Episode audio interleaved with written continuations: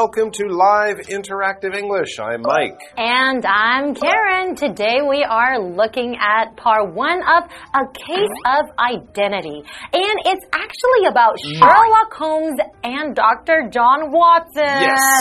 And I know that you are a fan of Sherlock Holmes. Yes, I'm using my imaginary magnifying glass like Sherlock Holmes does to look for clues. That's right. Because, of course, Sherlock Holmes and his trusty Partner. sidekick, mm-hmm. doctor John Watson, are the heroes and main characters of these very famous stories, which were written about 130 years ago. 130 years ago? 1800s, but they have been entertaining people ever since and have even turned people like Benedict Cumberbatch into, Into a star. names and big movie stars. Exactly right. But yeah, I'm a big fan of Sherlock Holmes. I've read the books, I've watched the TV shows, seen the movies, I have the DVDs, and I don't have the hat. Aw, you should get the hat. You would look really good in the hat. It's a little too hot in Taiwan for the hat. But you're right. If there's ever a mystery, I would need the hat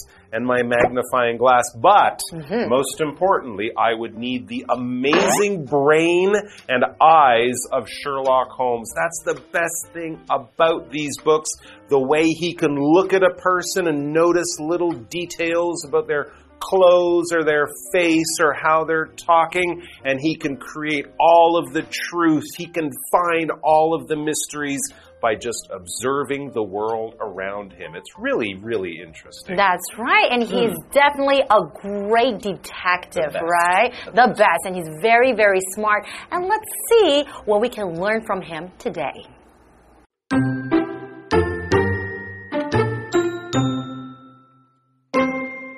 Sherlock Holmes and Dr. John Watson were discussing previous cases in their apartment on Baker Street. Suddenly, a visitor, Miss Mary Sutherland, walked through the door with a new case for Holmes to solve. After Mary's father died, Mary's mother married a man by the name of James Windibank, who also happened to be only a few years older than Mary. The three of them lived together, but Mary didn't want to be a burden on her family, so she let her mother and stepfather live off the inheritance that her uncle Ned had left her. Mary supported herself with a humble income that she made from typing letters.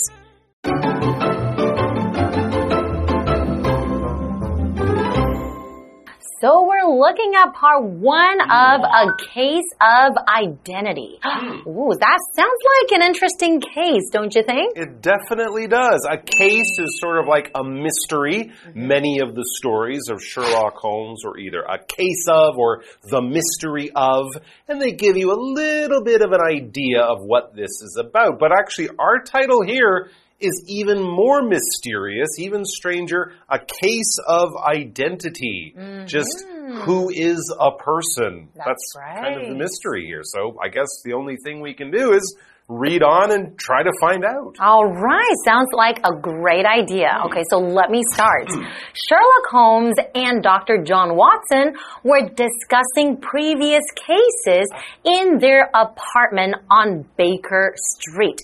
So they were discussing. When you're discussing something, that just means you're talking about something.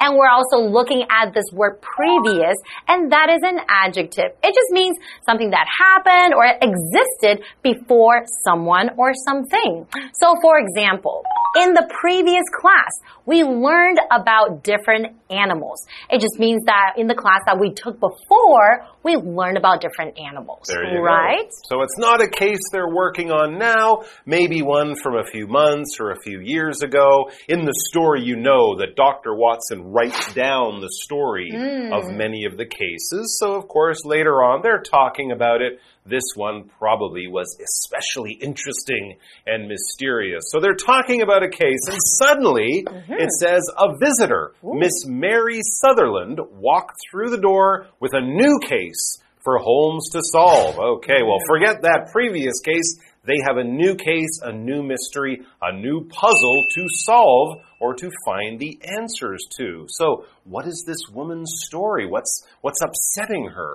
Well, let's learn about it. After Mary's father died, Mary's mother married a man by the name of James Windibank, who also happened to be only a few years older than Mary. Okay, so Mary's father died, Okay, right? very. Okay, very sad. So then, wow, so she married somebody, right? That's only a few years older than her. Ah, okay. So Mary's mother married a younger man. That's right. And this new husband, Mary's stepfather, we Hmm. would say, is just a little bit older than her. That's a little strange, but you know, okay, that happens. Okay, and the three of them lived together. But Mary didn't want to be a burden on her family. Okay, so she didn't want to be a burden on someone. Burden just means that causing trouble, you know, making people feel, oh no, I have to take care of you.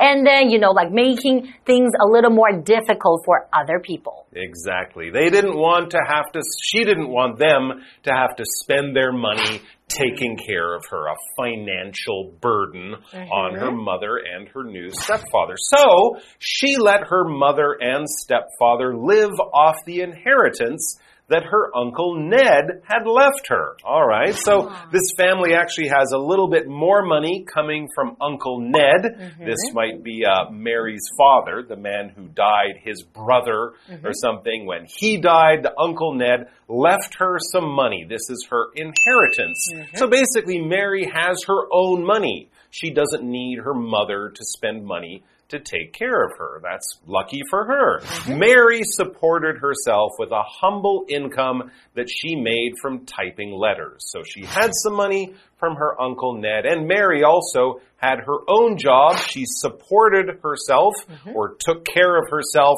by this job that she had typing letters for other people. So kind of like a secretary job mm-hmm. or something like that. And yes, to support something, well, you can physically support something by lifting it up, by holding it up.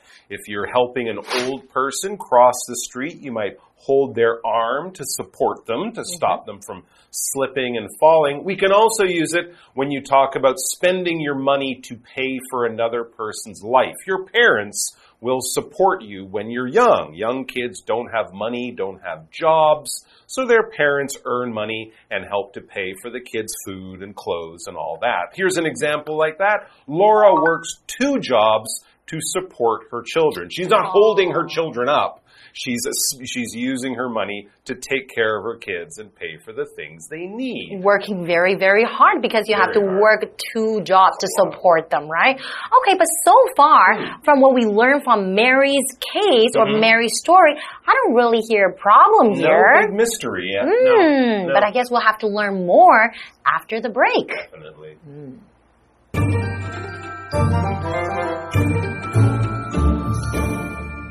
Hello，大家好，我是 Hanny。我们这两天要读的是《名侦探夏洛克·福尔摩斯 （Sherlock Holmes） 的短篇探案故事。那它叫做《A Case of Identity》身份之谜。那么故事一开始啊，福尔摩斯和华生就在这个贝克街的公寓里面讨论之前的案子。突然有一位访客 Miss Mary Sutherland，就是这位玛丽萨瑟兰小姐。他带来一件要给福尔摩斯解决的新案子。原来啊，在 Mary 的爸爸过世之后，她妈妈就嫁给一位只比 Mary 大个几岁的年轻男子，名叫 James Windaban。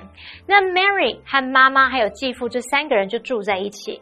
可是 Mary 不想要成为家人的负担，于是呢就把 Uncle Ned 留给他的遗产，再留给这个母亲和继父来靠这笔遗产过生活。那他自己就靠打信，就是打字写信这种方式来赚取微薄收入养活自己。好，单字 previous。它是形容词，形容以前的、先前的或是上一次的。那么 support 它是当动词，表示供养、养活或是有资助啊、支持的意思。那这边两个重点，我们进入文法时间。我们来看第一个重点是 let 跟 allow 的比较。Let 和 allow 都可以用来表示允许让什么什么发生，那么用法有不同哦。Let 是使役动词，那么受词补语要用原形，它的用法就是 let somebody or something 再加原形动词。至于 allow，它是一般动词，那么它的受词补语是要用 to v to 加原形动词，所以它的用法就是 allow somebody or something to 加原形动词。举例来说 ，Let me introduce myself。让我来自我介绍，或是 Please allow me to introduce myself，请容我自我介绍。 那第二重点是过去完成式 had 加上过去分词 pp 是用在表达过去某个时间点或某个动作之前就已经完成的经验或动作。那常常搭配过去简单式来使用。那用来只说过去两个动作的先后顺序时，我们会把先发生的动作用过去完成式表达，后发生的动作用过去简单式表达。举例来说，The children had fallen asleep. before he got home，在他到家之前，孩子们已经睡着了。那孩子们睡着是先发生的动作，所以用过去完成式 had fallen。那他到家是后发生的动作，所以是用过去简单式 got。那这华课文中。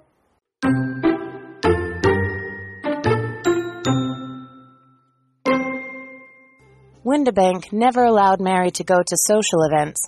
However, he frequently took business trips during one such trip, Mary attended a ball and met her eventual fiancé, Hosmer Angel. From then on, the couple continued their romance in secret. When Windibank was home, the couple communicated by writing letters.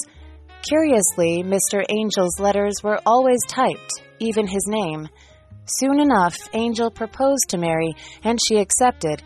But when their wedding day arrived, Angel had disappeared without a trace.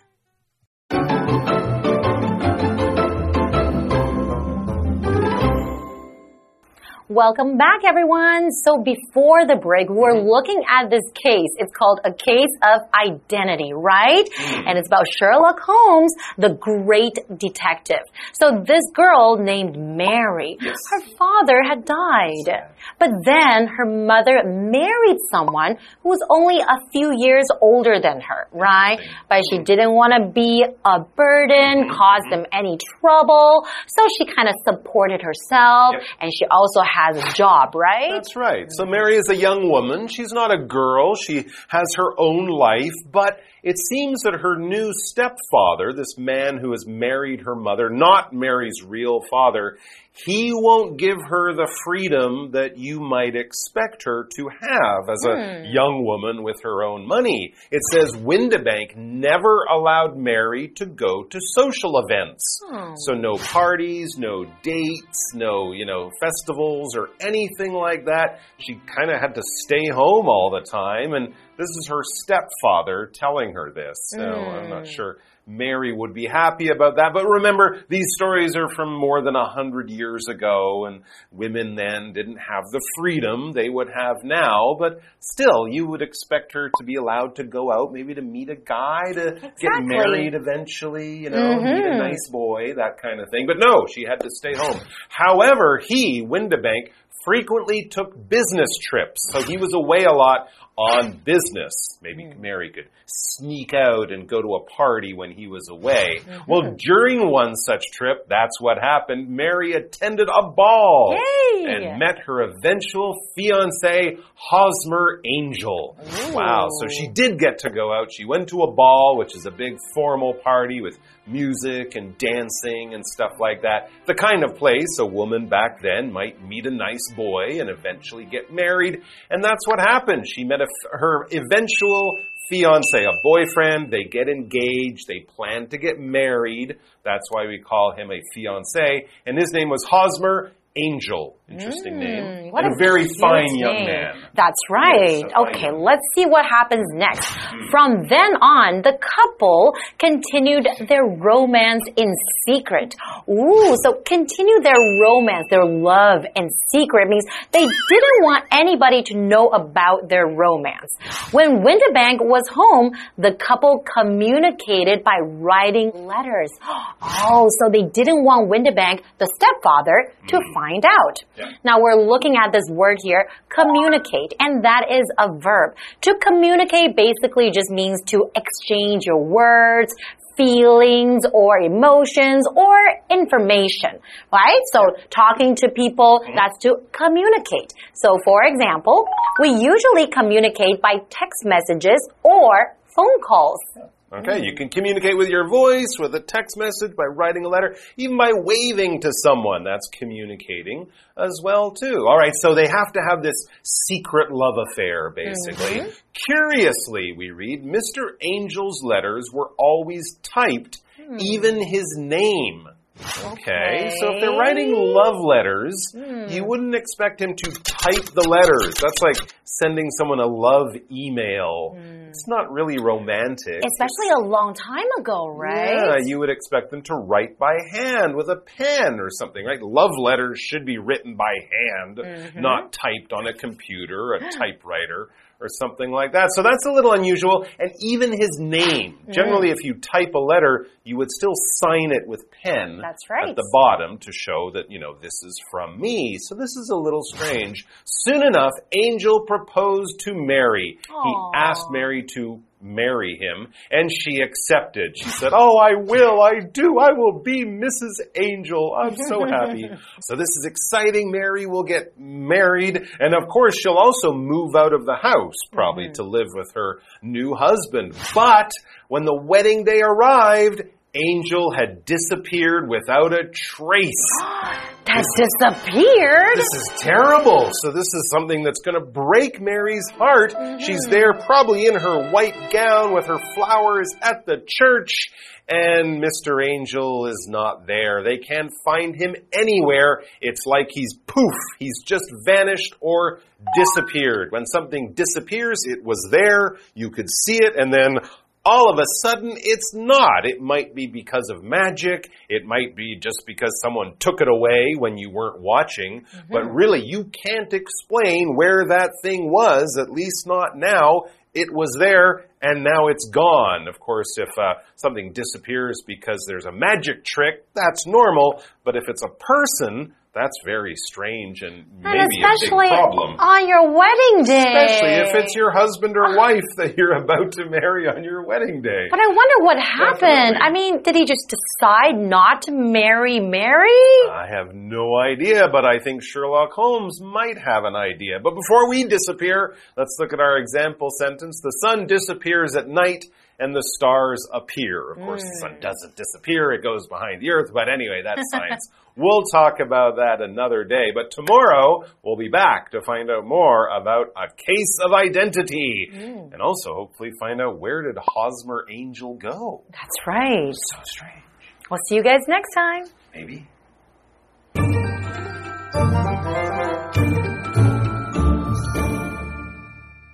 位年轻的继父 Winterbank 从来都不准 Mary 去参加社交活动，不过他自己却常常出差。那有一次呢，Mary 就趁机参加了一场舞会，遇到后来的未婚夫 Hosmer Angel。那从那时起，他们就偷偷的谈恋爱啊。然后 Winterbank 在家的时候，这对情侣就会用写信的方式联络。可是奇怪的是，Hosmer Angel 写的信总是用打字的，连他的名字也是，诶，不是亲笔签名哦。那很快的，Hosmer Angel 就向 Mary 求婚，他也接受了。可是到了婚礼这一天，新郎却消失的无影无踪。好，文中的 fiance 它是指这个未婚夫。那么 Mike 老师他这时候有提到 engaged。E N G A G E D，engaged 就是形容订婚的，我们可以用 be engaged to somebody 来表达与某人订婚。好，那么单字 communicate 它是动词，它有联系、沟通或是传递的意思。disappear 则是指消失、失踪。我们在后面加上名词字尾 a n c e，就会得到 disappearance。那这个名词就表示消失或是失踪。好，那以上是这的讲解，同学们别走开，马上回来哦。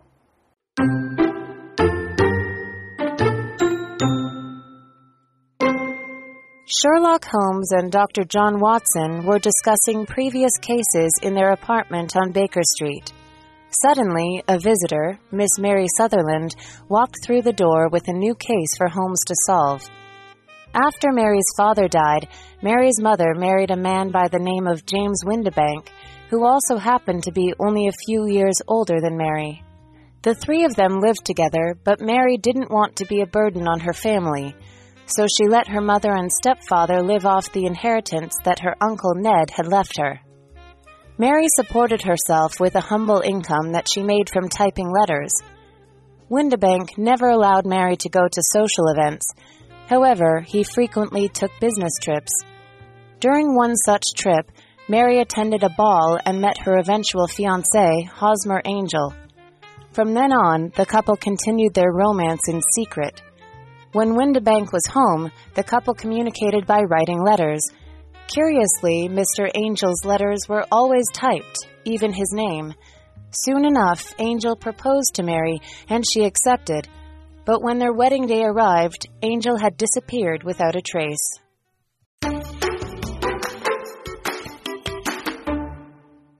Hello, everybody, and welcome. Today we are taking a trip to Shenkeng Old Street.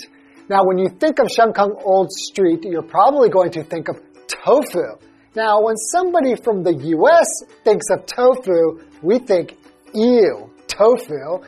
That's just like a replacement for meat that has no flavor. In fact, that is exactly what my dad thought before I took him to Shenkeng Old Street. He went there and realized, wow, tofu could be made in so many ways and it's so delicious. So if you have a friend who's a foreigner or from the US and you want to change their mind about tofu, I suggest taking them to Shenkeng Old Street. All right, let's get into the lesson. Are you looking for a place to spend time with friends and family? Shenkeng Old Street is a great choice. Once you visit, you will see classic brick buildings. Shenkeng is known all over Taiwan for its great famous tofu. There are a lot of tofu restaurants and vendors on the street. The tofu made in Shenkeng has a special burned flavor. You can find grilled stinky tofu, steamed stinky tofu, and even tofu ice cream.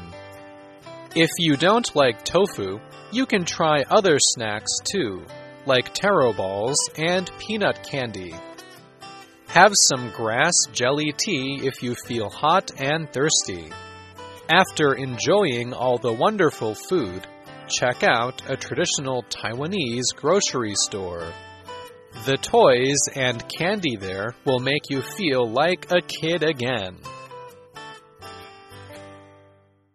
So another thing that my dad was really surprised about was having the peanut ice cream. So for us, when we think about desserts, we think about cakes, we think about uh, pies, and when we think of ice cream, we're not thinking about putting something like a nut in there. Or you often will use beans and make those sweet. For us, we think that's very strange. But once you try it, peanut ice cream was amazing. All right, that's all we have time for today. We will see you next time.